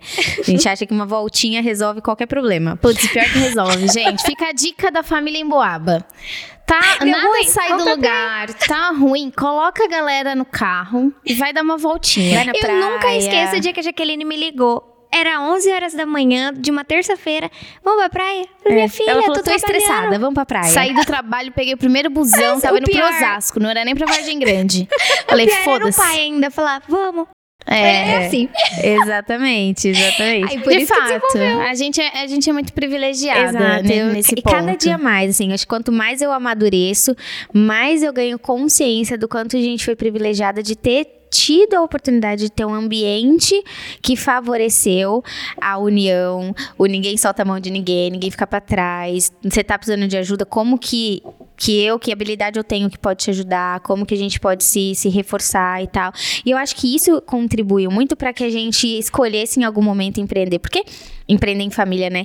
Porque é, muita gente, é, e existe até um jargão, né? De que né, negócios, negócios, amizade à parte, família à parte. É, porque existe uma dificuldade. E o que me- mais me surpreende é que muitos relacionamentos familiares são destruídos por conta de negócios. Né? Porque assim, eu, eu para mim é muito claro, se em algum momento entender que não fun, não tá funcionando trabalhar junto, eu vou abrir mão do negócio, jamais da família, Exato. né? É uma questão de hierarquia de prioridade. Então o negócio pode não funcionar, vai vender, vai fechar, mas a, o relacionamento familiar é prioridade. Só que obviamente a gente tem Exato. aqui também uma criação de a gente, a gente foi Desde sempre a gente teve a referência de empreender, então a gente tem isso muito forte. Além, obviamente, que aí é um ponto que eu quero é, introduzir aqui pra gente debater um pouco, que é a questão de propósito. Porque não necessariamente porque nós somos da mesma família, que nós temos propósitos comuns Perfeito. né? E aí tem uma série de questões. Tem, tem é, crenças religiosas, é, crenças ideológicas. Tem várias questões aqui que somos pessoas diferentes, apesar de termos tido a mesma criação, personalidades, ideias, crenças diferentes. E que já debatemos muito. Exatamente. E aí entra essa questão. Até que ponto, né, se- é possível? Então, quais além para além da família, quais outros pontos são importantes para que funcione o empreender, né? Porque quando a gente fala, ah, vou escolher um sócio, o que que você avalia? Na minha, na minha concepção, eu tenho que avaliar competências complementares, pensamentos parecidos em determinadas áreas, objetivos comuns, valores, acima de tudo, valores e propósitos comuns. Isso para mim é inegociável em qualquer parceria, né? Especialmente se eu estiver falando de negócios. E aí quando eu falo de família, isso pode ser real como pode não ser. Se não, se não for, se não, se, se esses pontos não baterem, porque é família, vai fazer funcionar? Ou nem vale a pena então? Aí, neste caso, o que que, o que, que qual, qual que é o fator decisor? É família ou são os, os critérios absolutos de avaliação? É, eu acho que até dando um passo atrás, é porque pra gente, talvez um conceito de família, né, seja muito do que a gente viveu, né, do que a gente vive, que é o nosso universo. Mas assim, é, nem todo mundo que tá no, no seu parentesco é família. E eu não, não acho também que quando a gente pensa em empreender em família, a gente tem que colocar uma obrigatoriedade de tem que dar certo. Não tem problema se não dar certo. Não tem problema você desfazer uma sociedade com a sua irmã, porque talvez ela não, não esteja pronta para aquilo. Eu, às vezes, não, não tô pronta para aquilo e tá tudo bem. Ou nós não estamos prontas para trabalharmos juntas? Exato, porque existe um momento certo para as coisas acontecerem também, né? A gente não pode ficar achando, ah, é irmã, então vamos lá, vamos ficar brigando e vai estar tudo certo. Não, não precisa disso, né? Não tem problema dar errado também. Então, na minha concepção, família, o tio do primo, não sei o quê, para mim não é família. Para outra pessoa, essa relação pode ser família. E até que ponto isso é saudável ou não é saudável de acordo com a convivência que ela tem. Pra gente é uma convivência saudável, né? Mesmo com as brigas, porque a gente tem esse conceito de que família assim vai se resolver e tudo mais. Muita gente não tem esse conceito. Meu, brigou, chuta o pau da barraca e vai embora e, e é isso. Então, assim. Estragou o Natal para sempre. Exato. Então, até que ponto faz sentido você é, empreender só porque é seu tio, só porque é sua mãe? E aí entra, eu acho que nesse ponto que a Fê comentou. Como você, esco- tirando a parte de ser da família, como você escolheria um sócio se ele não fosse da sua família? Né? Eu, falando de mim agora, né? É, eu vou muito em linha com o que a Fê trouxe aqui. Eu escolho um sócio a partir de habilidades complementares, que isso é muito importante. Ah, se eu quero montar o post, por exemplo. Eu já tenho conhecimento de produto, de e- equipe, de tecnologia, gestão, enfim. E a Fê tem outro know-how. Então, isso acrescenta no negócio. Então, isso para mim é importante. É, questões de religião, para mim, por exemplo, é, mesmo que eu tenha crescido numa numa num lar cristão e tudo mais, esse já não entra, não entraria como uma pauta que faz uma divisão entre escolher um sócio ou não. Então, eu acho que volta no que a gente comentou até de autoconhecimento. Porque quando eu me conheço, eu sei até que ponto eu Exato. tolero aquilo ou não. E aí, o que você tolera e o que a outra pessoa tolera, o seu sócio tolera, forma a cultura da empresa, Exato. Eu ia chegar exatamente nesse ponto. né? É isso aí. E- então, isso é importante. Ah, é meu tio, vou formar um negócio com ele porque é meu tio. Meu, não é por aí o caminho. Não é porque você tem uma amizade com o seu tio que você vai construir um negócio com ele Exatamente. né? Então, na minha, na minha visão, habilidades complementares, isso é o primeiro, valores e princípios, e aí eu não in- incluo nisso a religião de fato, mas aí... Ideologia. Perfeito. Ideologia perfeito. política, por exemplo. Perfeito, não, não coloco. E, e para mim são esses dois grandes pilares. Que, que eu, a É, eu partir acho- daí eu começo a considerar um. um- Cara, esses dois pontos que você colocou, por exemplo, religião e ideologia política, né, que eu coloquei aqui quase que sem querer, mas é um ponto bastante importante, é, são pontos extremamente relevantes de você avaliar, principalmente autoavaliação. Com certeza. Porque você precisa entender qual é o seu limite. É isso? Vou colocar aqui alguns pontos polêmicos. Você, é, por exemplo, é, sei lá, é a favor do feminismo. Sou e mesmo, o seu tá? Não é um sócio, exemplo, não. e o seu, eu nem tava falando de você, mas tudo bem. É, você é a favor do feminismo e o seu sócio é contra o feminismo. Como que a marca vai ficar nisso? Exatamente. Como que a empresa fica nisso? Como que a empresa se Exatamente. posiciona? Porque a gente não pode esquecer que a marca tem que ser um ser vivo, tem que, s- n- não é algo estático, ela não deve ser algo institucionalizado, ela precisa ter uma personalidade própria, uma cultura própria. Então, quando você vai se unir a alguém, se este é um ponto extremamente relevante para você e você não tolera determinadas coisas, você não pode se Exatamente. associar a alguém que vai na linha contrária, porque isso vai refletir na marca das duas uma, ou vocês vão brigar na hora de fazer uma, sei lá, uma campanha que você quer colocar uma mulher lá que não depila axila porque você quer falar que é a favor do feminismo e o cara vai achar um absurdo fazer uma campanha dessa atenção, vai dar ruim. Né? Então, esse é um ponto bem importante. Questão religiosa, a mesma coisa, porque dependendo da religião, você já automaticamente incorpora determinados comportamentos, atitudes, que tipo de foto vai usar, o que, que você vai falar, o que, que pode, o que, que pode, o que, que não pode. E isso também vai interferir. Imagina se um. Eu sou, sei lá, é, judá, eu sou ju- Judia. sou ali judia ortodoxa e a outra pessoa é católica que tem Uhum. Cara, vai dar muito problemas pra escolher uma foto pra postar no Instagram. Exatamente, isso é muito importante. Então, isso, é- isso aí pode parecer que religião e ideologia política é só uma questão pessoal, mas não é. não é? Vai impactar, sem dúvida, em algum momento. Pra você, Nath, o que, que você avalia é, em uma sociedade? Olha, eu acho que eu avalio muito parceria, porque pra mim não é só desenvolver um negócio, é ter um companheiro de jornada, sabe? Isso é então, pra legal. mim é importante ter alguém com quem eu vou poder contar, que eu vou poder desabafar, que eu vou poder surtar.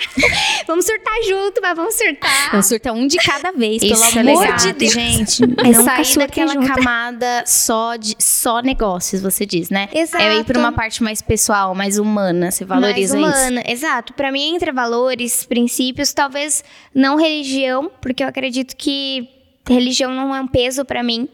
Mas com certeza alguns valores são inegociáveis, algumas coisas que pra mim seriam fundamentais pra poder manter um, Uhum. agregar valor à minha marca da forma como eu acredito ser correto, né? Porque pra começar com alguém que eu não tenho intimidade, eu já não começaria. Também. Olha, Porque pra mim é essencial ter essa liberdade de conversar, de ter uma parceria mesmo pra poder desenvolver a partir dali. Que eu acho que até aí flui muito mais pra mim a criatividade, a imaginação, Uhum. ter liberdade de fazer um brainstorm aí, porque, querendo ou não, gente, brainstorm às vezes você fica meio constrangido de jogar umas ideias aleatórias assim pra É umas pessoas. É. Ou aí você fala assim, mano, ou eu fui um gênio, ou é. eu tô, tenho a ideia mais idiota possível. E Entendeu? não fazer esse filtro é fundamental para que o brainstorm funcione. Exato, exato. Igual eu, eu- sempre que eu faço os roteiros, eu entro em contato com a Fê e jogo. Sei lá, acha que, meu, nada a ver, ela vai me fala, eu não fico magoada. Agora, dependendo da pessoa, eu vou ter vergonha de falar uma ideia que talvez seja idiota e às vezes a ideia não é idiota. Mas eu vou ficar com vergonha. É, às vezes é só um ajuste. Exato, então essa questão de parceria acho que é o meu top one.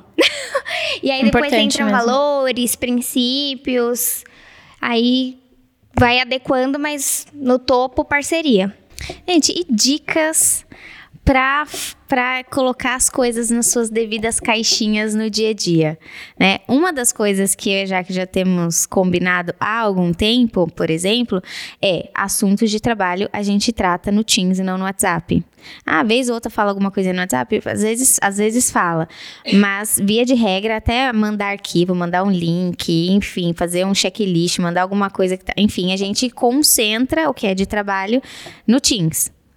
E o que é pessoal. Então, assim, é até legal porque você já sabe que chegou no Teams, você já aciona o trabalho. Você chegou no WhatsApp, ah, tá, isso aqui pode ser. Inclusive, se chegou no WhatsApp, pode ser alguma outra questão que preciso ajudar ali, alguma coisa acontecer alguma coisa, né? Por exemplo. É, então, essa é uma dica que eu acho super válida para quem trabalha em família. Isso até para marido e mulher. Namorado, enfim, trabalha junto. Cara, tenha um canal de comunicação específico para tratar de assuntos de trabalho.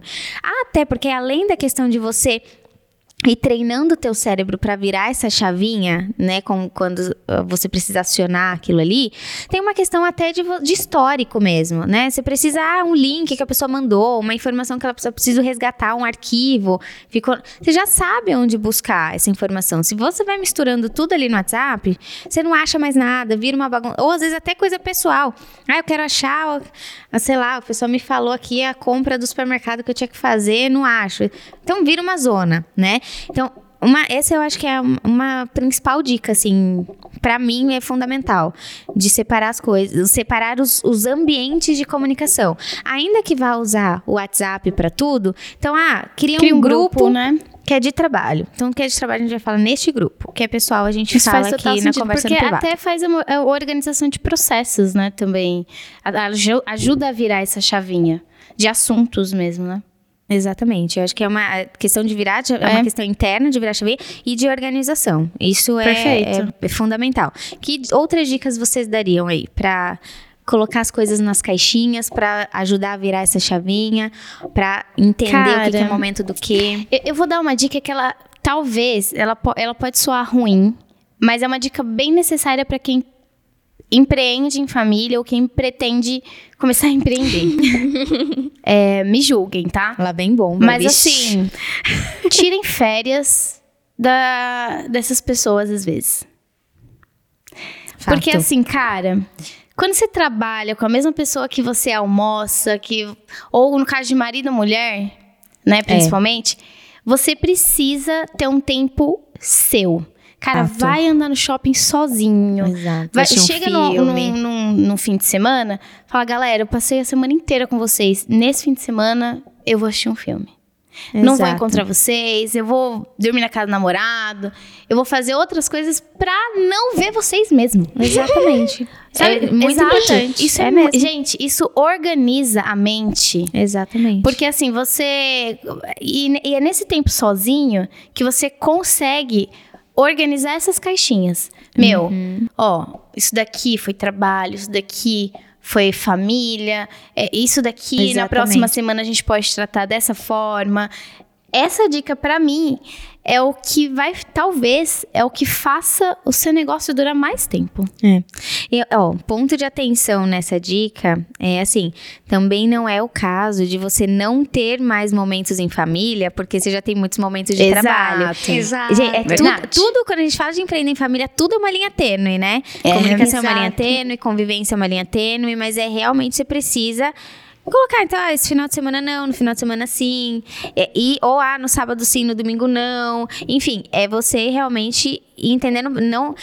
Achar o equilíbrio entre não abrir mão da família e não abrir mão do trabalho. Exato. E não nem é um de processo, você. E nem de você, exatamente. Não é uma conta simples de, de Não se é, entender. não Mas é- entra muito essa questão de autoconhecimento. Você precisa entender, cara, se estressou no trabalho, sabe que vai dar merda se for almoçar junto? Não vai. Exato. Exato. Às vezes não é nem da merda, mas às vezes assim, cara, eu sei, eu tô puta. Tô puta com a Fê, deu, deu briga, deu merda. Eu sei que no almoço eu não vou brigar com ela. Mas também não vai Mas ficar um clima quero- legal. É, Assim, às vezes não é nem clima agradável, mas às vezes eu quero não te ver.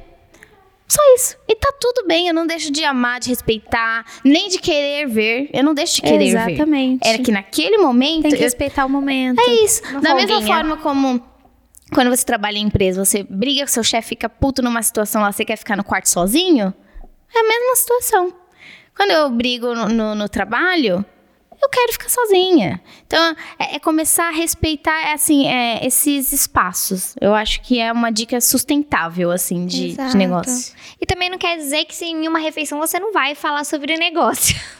É um Tem papo, não adianta é querer verdade. iludir, ai, família, negócios. Gente, é não. verdade. Não adianta. É muito pelo contrário. A gente vai se reunir pra comemorar o negócio. Tudo Não, mas isso, isso que você falou é uma, é uma questão também, porque eu acho que as pessoas talvez tendem a pensar que quando a gente vai separar pessoal do profissional de alguma forma, apesar de que eu sou muito da visão da Jaque, somos seres únicos, impossível você separar as coisas, mas ah, não, então uma das formas que a gente tem de separar é na reunião de trabalho não fala nada que seja pessoal. Exato. Na, o almoço de família não fala nada de, negócio. trabalho. Gente, pra começo de conversa, pra mim é impossível qualquer reunião social em que eu não fale de trabalho, independente de ser com família ou não.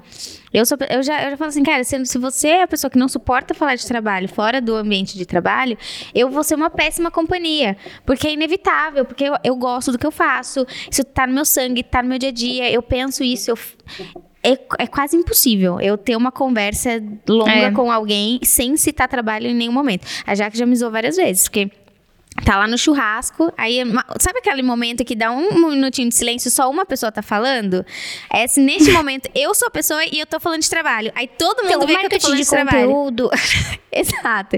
Então, pra mim, é isso é impossível em qualquer relação. Do mesmo jeito que, por exemplo, se você vai, você vai fazer uma, uma cola, você não começa com tudo bem, como foi esse final de semana? Tá tudo bem? A pessoa- Tá com o cachorro na daily. não, assim, mas não é. Você não- quando você começa uma reunião, você não começa dessa forma? Seja numa call ou reunião presencial.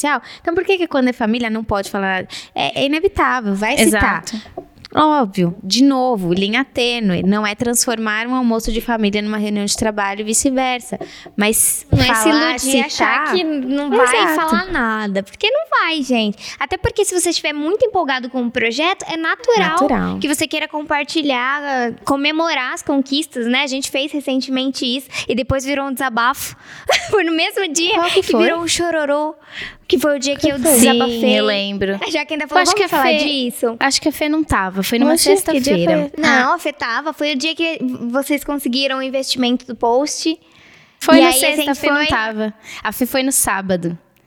A, a Nath, na sexta-feira, ela tava muito magoada, muito estressada. É, na Tava, verdade, ela menina. tava Foi até com ela que eu conversei. Ah, acho que eu que cheguei depois.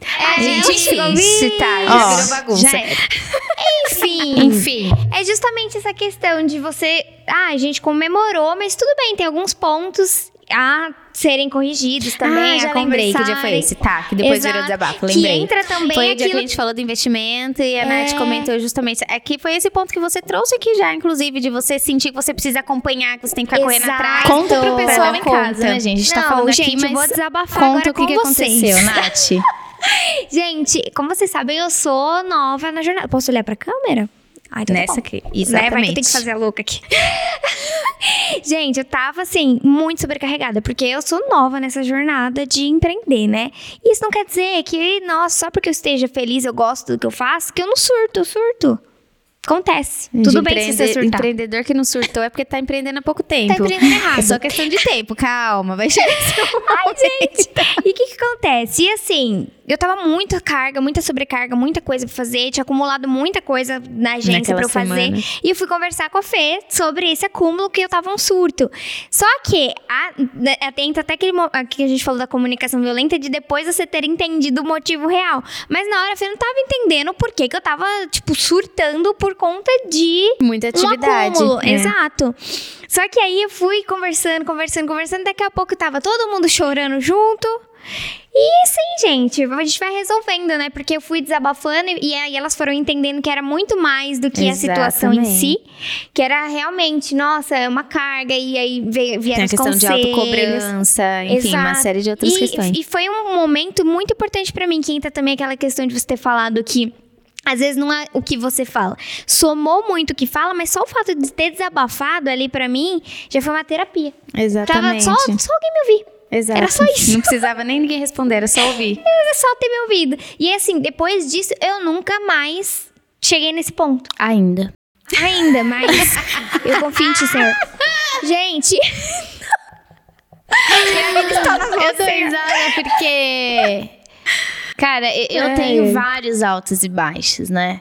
E eu, eu já cheguei até a achar que eu, que eu sou levemente bipolar, assim.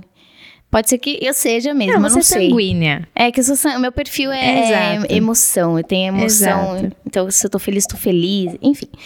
Mas isso, é- isso é muito. é, Eu tenho vários altos e baixos, né? É, e geralmente, quando a gente tá embaixo, a gente. É, é batata a gente comparar onde estamos com onde outras pessoas estão. Uhum. E as nossas primeiras referências é dentro de casa, né? E graças a Deus a gente tem boas referências dentro de casa, né? É, só que aí vem, vem um voltando em empreender em família, a maior vantagem, pelo menos da nossa família, é que na baixa, quando a gente olha para outra pessoa, não é no sentido de inveja. Exato. Né? Não sei se vocês têm essa. Tava até na listinha de roteiro aí. Ela estudou. Tá na listinha de Estudou a roteiro. pauta, estudou a pauta. Peguei o gancho pra pegar, pegar exatamente a, a linha do roteiro. Quando a gente tá em baixa e faz essa comparação, não é numa comparação de inveja. Geralmente é numa comparação, igual a Nath comentou. Putz, minha família é muito foda, meu. Preciso sair do lugar. Exato. Aí vem, vem todo esse cenário que, que a Nath começou, que comentou que aconteceu nesse dia, né? Olha a vantagem da gente conseguir ter a comunicação aberta, da gente empreender em família. Porque na baixa, no escritório tradicional, eu não vou chegar pro meu, meu chefe, me ajuda a me erguer. Exatamente. Putz, Você que se resolva com seu ser um terapeuta. se tiver Aí aí terapeuta. você entra terapeuta. no LinkedIn, procura outra vaga e foda-se. Como você resolve isso? Ou fica ali sofrendo, que é o que Exato. acontece na maioria das vezes, né? Fica Exatamente. ali angustiada. E justifica o fato das pessoas detestarem falarem de falar de trabalho fora do trabalho. Exatamente. E tem uma pesquisa que diz que 80% das pessoas estão infelizes no trabalho. E elas, Cara, que triste, né? É triste, é triste. E, e aí vem a magia, que é a, a- a vantagem master em empreender em família. É na baixa. É quando você tá Exato. na merda. É verdade? E é na merda mesmo. Quando eu falo que, a gente- que eu É. tenho altos e baixos, quando eu estou embaixo, é de chorar no banheiro, gente. Chorar no, no chuveiro. Porque, meu, não, não dá certo, só depende de você. Você não sabe como resolver. Exatamente. Fudeu. Não aguento mais pedir pra Deus me ajuda. E, e é isso, cara. E assim, não tem. Você tá lá, não tem saída. É o você. depende de você Exato. é, é ótimo, mas a hora que depende de você, você não sabe como resolver, Exato. é essa hora que você fica, Exato. meu Deus, o que que eu faço? É isso, É cara. É, isso, é- é é- é loucura, assim. E aí, quando você tá lá embaixo, quando você tá nessa queda e, e vai fazer essa comparação, a gente tem a, a maior vantagem de empreender em família, que é olhar com admiração e as pessoas que estão ali olhando você te puxarem pra cima. Te Porque a trazer não mesmo vai te propósito. olhar te julgando, ela não vai te olhar é, como menor porque você não tá dando conta. Pelo contrário, ela vai te olhar como alguém que ela ama e que ela não quer ver naquela situação. Então ela vai fazer o que ela puder fazer Exato. pra te ajudar. E talvez até mais do que ela poderia, porque tem tem essa questão de justamente porque você ama a pessoa, você, cara, se eu precisar fazer além aqui ainda do que, né, eu vou, eu vou até ali. E é- aí, aí para mim, isso também é é a questão perfeita. É de você, cara, você está percebendo que a pessoa está numa situação X, é você já sabe, você perceber, porque você conhece, você sabe exatamente em que ponto você pode dar um suporte e que às vezes não tem nada a ver com a questão ali, que, que é o exemplo que eu dei aqui da mãe. Ah, putz, foi lá, me ajudou a arrumar a casa, porque, gente, empreender, ter, tipo, três empresas e morar sozinha é a maior loucura do Tá mundo. pior que o Julius. É, exato, porque assim, em algum, eu, e outro dia eu falei sobre isso, que é, falei sobre isso no Instagram outro dia, é, que a cada dia mais eu percebo que é real o lance de você não ter tudo em equilíbrio. É quase é humanamente impossível você ter tudo 100% em equilíbrio em todos os momentos da sua vida. Talvez quando você tiver com o negócio, putz, já tá bombado, você já tem uma puta equipe, você já tem uma galera abaixo de você fazendo a gestão de todas as áreas da empresa, talvez você alcance esse momento de ter tudo em equilíbrio. Até lá, você vai estar sempre com alguma área ligeiramente desequilibrada. Não tem pra onde correr. A gente tava falando isso agora há pouco aqui, né, Israel, antes de começar a gravação. E, cara, eu- a gente fica numa. Chega numa fase que você fica assim: ou você come direito, ou você trabalha, ou você faz academia, ou você estuda, ou, Ou você dorme. Ou você dorme. Exatamente. Teve uma época que eu brincava até com isso no Instagram, né? Que eu falava assim: que era a tríade do, do o triângulo das restrições da empreendedora. Era assim: você tinha. São três itens trabalhar, dormir cedo e estar com o cabelo limpo. Você sempre vai escolher dois e vai ter que abrir mão de um. Então, se você quiser trabalhar e dormir cedo, vai ficar com o cabelo sujo. Se você quiser dormir cedo e estar com o cabelo limpo, não vai dar tempo de trabalhar. Você quer trabalhar e estar com o cabelo limpo, vai dormir tarde. Então, você que escolhe. Escolhe o seu difícil, entendeu? Exato. É mais ou menos isso. Então, assim, a hora que você tem alguém que olha com você sem julgar, sem te enxergar menor, porque você tá num, num momento de sobrecarga. Porque acontece muito. Mais que a gente fala de mulher, gente, vamos combinar. Mulher tem esse, esse lance de que tem que ser a super mulher, a super poderosa, que tem que dar conta de tudo. E isso porque a gente aqui não tem filho, hein? Isso, é isso aqui, tudo que a gente tá falando, porque nós não temos filhos. Porque eu falo, gente, se tem um troço que eu admiro, é empreendedora que tem filho. Eu falo, cara, Nossa, eu não, não, gente, sei como não você consegue. Eu falo assim, é a prova do quanto o ser humano tem a capacidade de se adaptar a qualquer situação.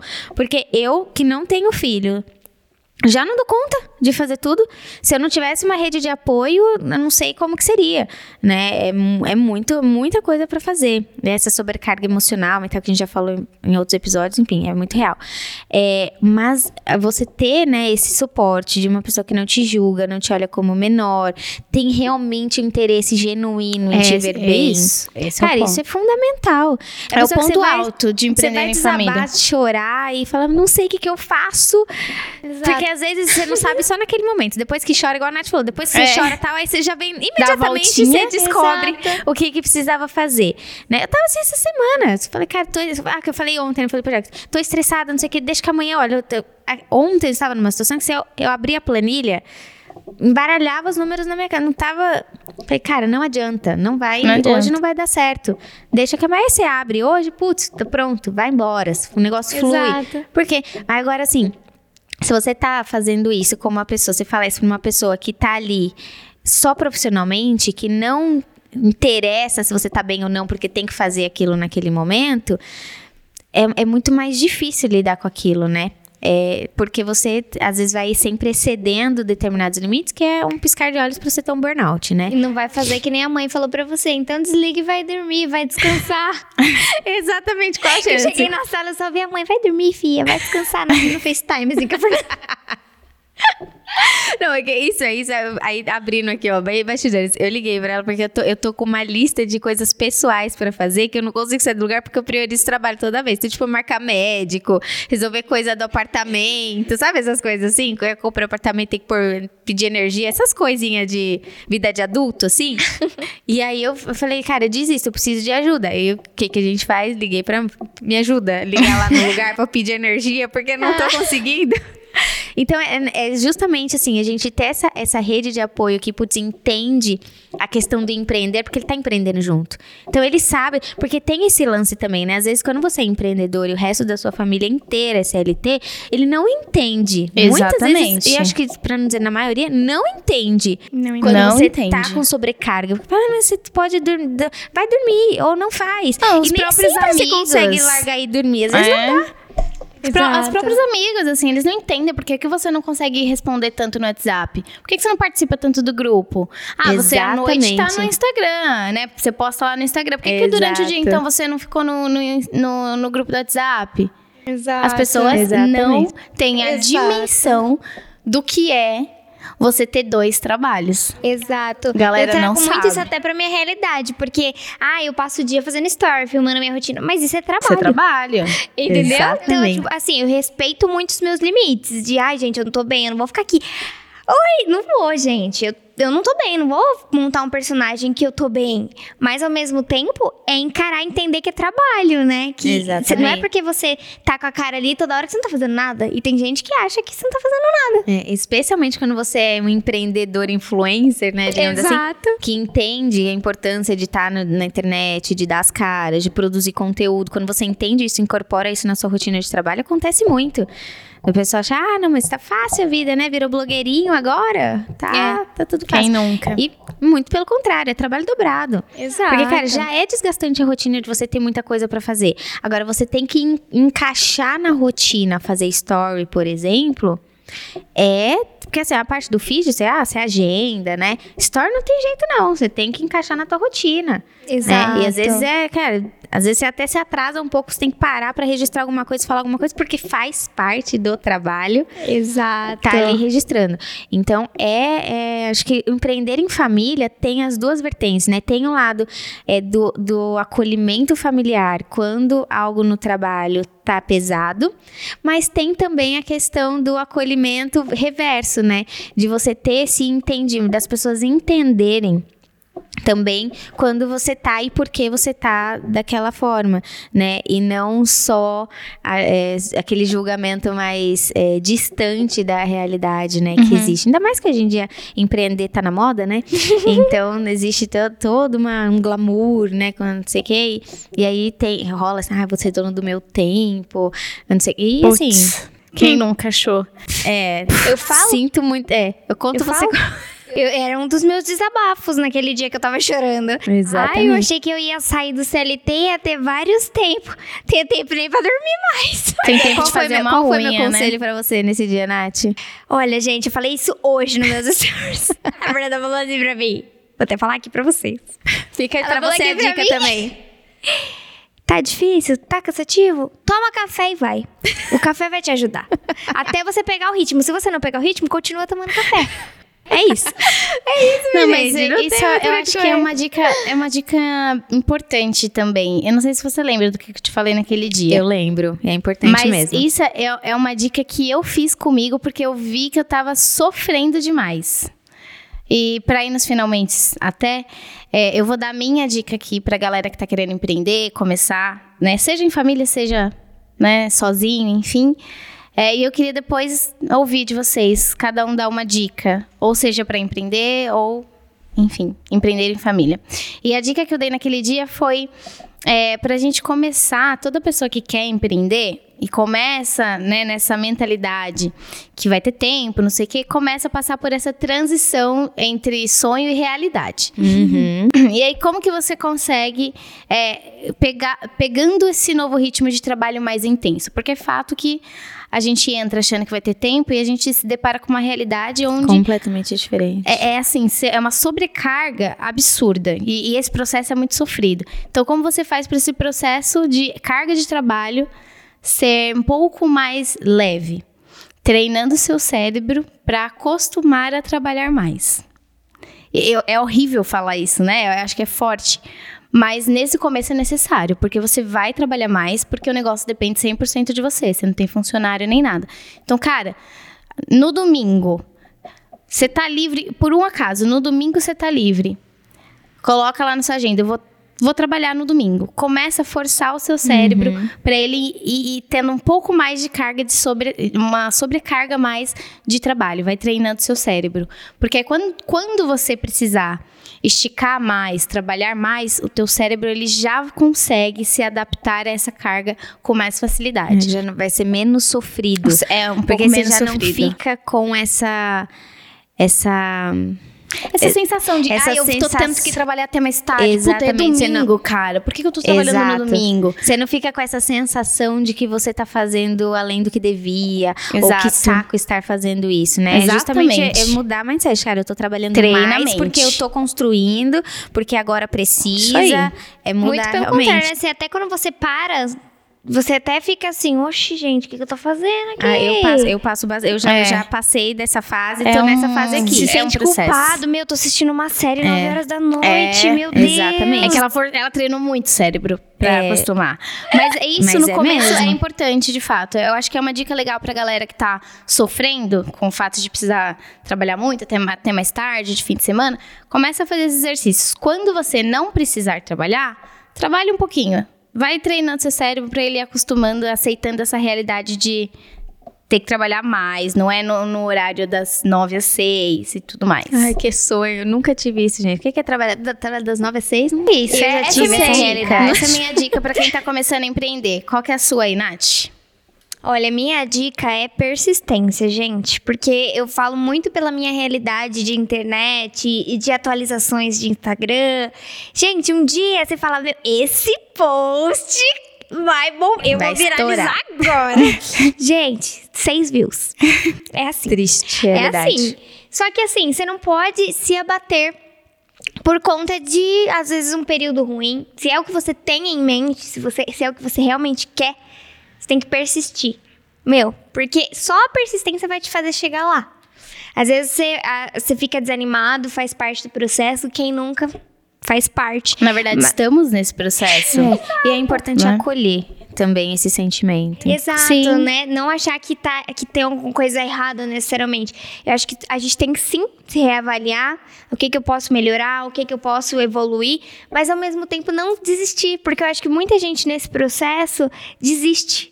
Né? E foi uma das razões até porque eu quis não continuar como CLT.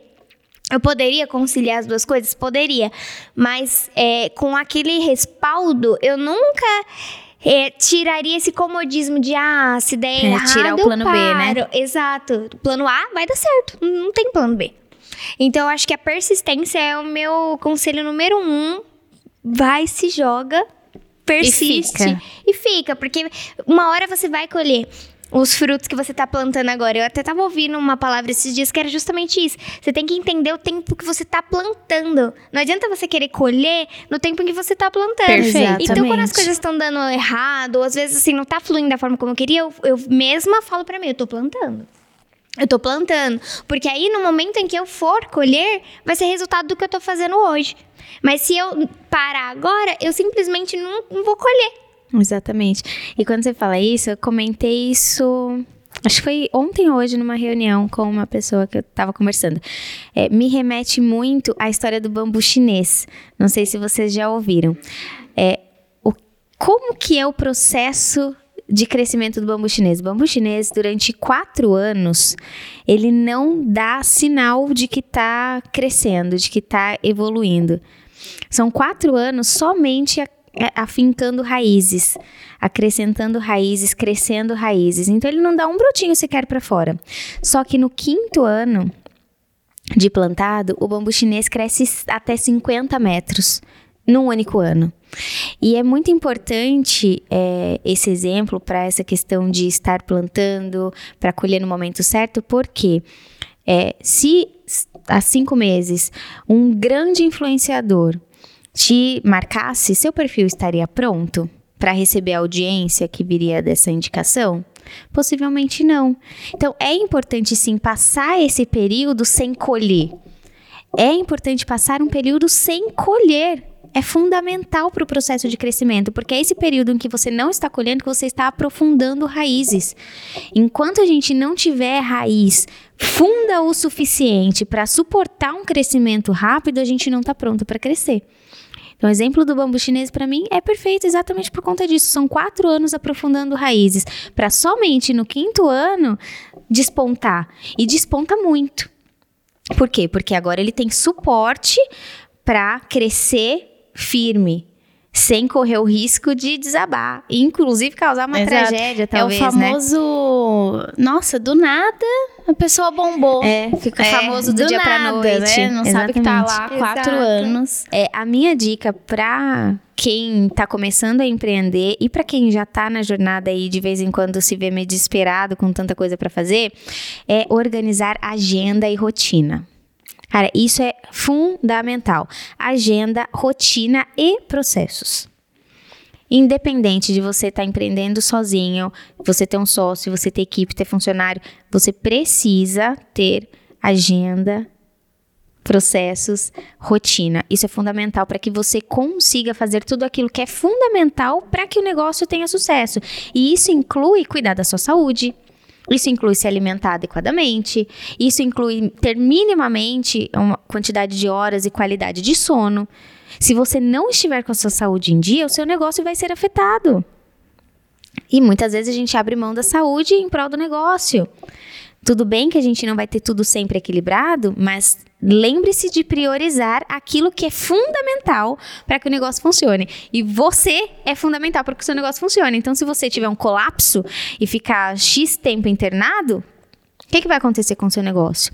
Então é importante que a gente tenha uma agenda para que a gente determine horários. Talvez a nossa agenda vai ser mais extensa, porque você vai ter que acordar mais cedo, bem mais cedo e dormir bem mais tarde para conseguir fazer um- minimamente uma atividade física para se alimentar adequadamente. Muito provavelmente é isso que vai acontecer. Mas coloque na sua agenda e não abra mão de cuidar da sua saúde, de minimamente dar atenção para sua família, para o teu relacionamento, enfim, porque isso vai refletir na qualidade da tua entrega profissional. É fundamental. E você só vai conseguir fazer isso tudo se você tiver uma agenda, uma rotina e processos bem definidos, tudo bem desenhado, tudo escrito para que você consiga cumprir aquilo. Isso é extremamente importante, eu falo por experiência de causa. Se eu não falo, eu vou para academia porque eu tenho, que eu já falei aqui que a academia é importante para mim profissionalmente, porque ela me ensina sobre constância, sobre disciplina e são habilidades, são competências fundamentais para todo empreendedor. Então é importante sim que a gente olhe para isso, desenhe, escreva e faça ao máximo para cumprir. Vai ter dia que não vai dar, eu sei. Não vai ter dia que a gente vai pular uma coisa ou outra da agenda, vai ter dia que a gente não vai comer tão bem, vai ter um dia ou outro que a gente vai fazer só meia horinha de academia ou não vai dar para ir. Mas não torne isso como regra. A regra tem que ser cumprir essa agenda, ter processos bem definidos, porque isso vai te dar muito suporte para que, como o bambu chinês, você passe um período ali sem dar, sem crescer, mas que é, no momento em que começar a brotar, você tenha suporte para de fato crescer quanto precisar. Sabe? É, é um ponto que você estava falando lá naquele dia, que justamente a gente se colocar. A gente às vezes tem a tendência, né? Ai, você é muito especial. Você é especial, você tem que. Você vai brilhar, você nasceu pra. Você acha que você vai ser o próximo Einstein, né? Que você vai inventar um negócio tipo a lâmpada. E aí, acho que quando a gente tira esse fardo mesmo, você vê que as pessoas que bombaram muito rápido, que tiveram foram a exceção, não foram a regra. Aí, justamente que acho que tira um fardo da gente, porque às vezes a gente vê, ai, a galera bombando muito rápido, ou o negócio crescendo muito rápido, o que não é o comum. Tem um processo das coisas e a gente sente muita cobrança. Então, acho que tirar esse fardo de tá tudo bem, aceita o processo, vive o processo, curte o processo. Né? Até porque vai te dar a experiência que você precisa, desenvolvimento pessoal e depois você ter autoridade para falar e inspirar outras pessoas. Então, eu acho que é muito importante isso, porque o que eu vivo hoje vai servir de exemplo para outras pessoas quando elas estiverem começando, estiver passando o que eu, tô passando agora. Então, cada um tem autoridade para falar de acordo com o que viveu.